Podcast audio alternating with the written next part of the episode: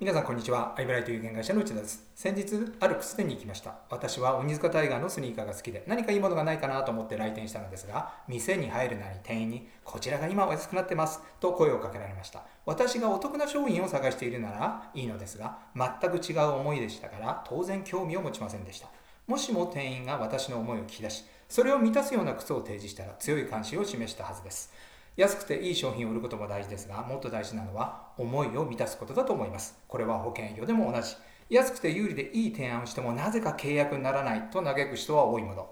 提案やトークが悪いのではなく、靴の例と全く同じで、原因はお客様の思いを満たしていないからではないでしょうか。いい提案をいいトークで売ることも重要ですが、もっと重視すべきは思いをつかみ、思いを満たすことです。これができれば制約率は爆上がります。